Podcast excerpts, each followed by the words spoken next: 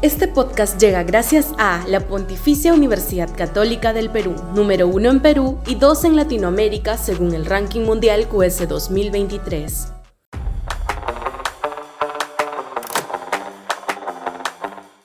Ejecutivo y Congreso.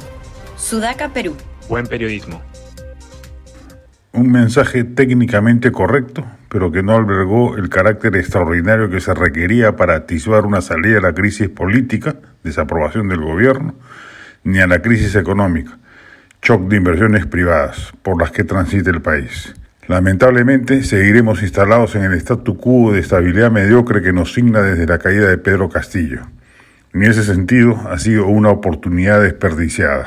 Un mensaje largo, tedioso, ya anticipaba la esencia de su contenido plagado de anuncios de obras realizadas y por realizar, pero sin el cuerpo político necesario para movilizar conciencias ni acciones. Si de alguno de los mensajes dados y por dar de la presidenta Boluarte se esperaba una dosis extraordinaria de disrupción, era precisamente de este.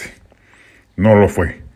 Satisfizo lo básico, pedido de perdón, énfasis en seguridad ciudadana, aunque con una pizca xenofobia, medianos anuncios por inversión privada, no se vea ningún inversionista metiendo la mano al bolsillo luego del discurso presidencial, nula referencia a la posibilidad de un recorte del mandato, propuesta de bicameralidad, quizás lo mejor del discurso, etc.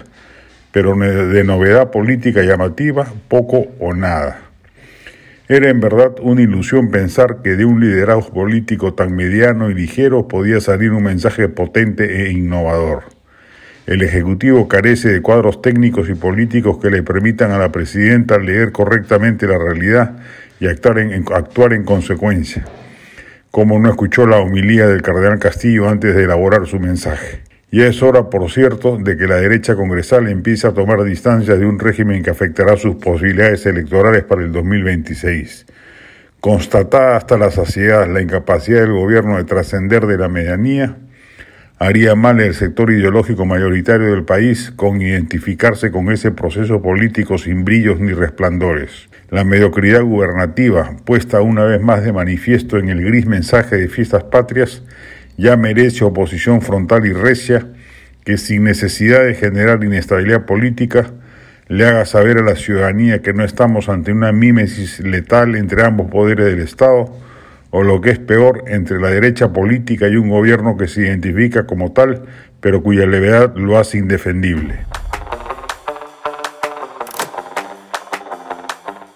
Este podcast llegó gracias a AFE, operador logístico líder en el mercado peruano que brinda servicios de almacenaje, transporte de carga, courier y cómics.